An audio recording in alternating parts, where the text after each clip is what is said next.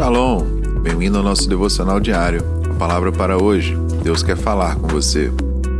E hoje nós falaremos sobre não há trabalho servis, baseado no livro de 1 Coríntios, no capítulo 10, no versículo 31, onde diz: Fazei tudo para a glória de Deus. Davi disse: Prefiro esfregar o chão da casa do meu Deus a ser honrado no palácio do pecado.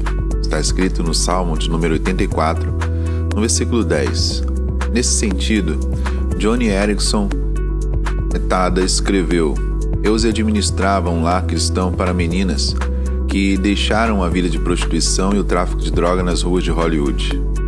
Ela anda pelas ruas, compartilha o evangelho e leva essas meninas a Cristo.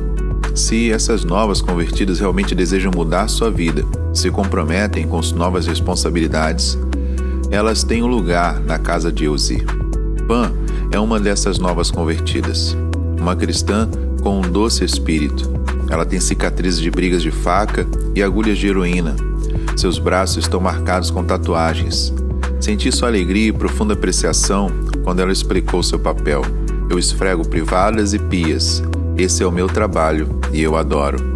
Essa jovem estava tão grata por ter estrutura em sua vida, segurança em seu entorno e um trabalho honesto no reino de Cristo que um dia de seu ministério na casa de Uzi era muito melhor que mil dias vividos na sorte da busca de prazeres autodestrutivos. Seu espírito humilde em relação ao seu trabalho, seu prazer em limpar banheiros, surgiu de uma consciência aguçada de seu papel no corpo de Cristo. Poucos crentes têm uma consciência como a de Pan.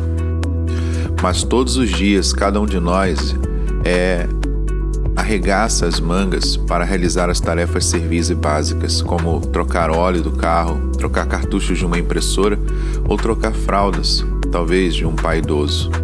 Então, como é a sua atitude em relação ao trabalho braçal? Quando você serve ao Senhor com alegria, que está escrito no Salmo é, 100, no versículo 2, você encontra alegria nas tarefas diárias porque se lembra da pessoa a quem você está trabalhando. Então, nós temos que entender que para quem você trabalha é a chave para identificar o que você deve fazer.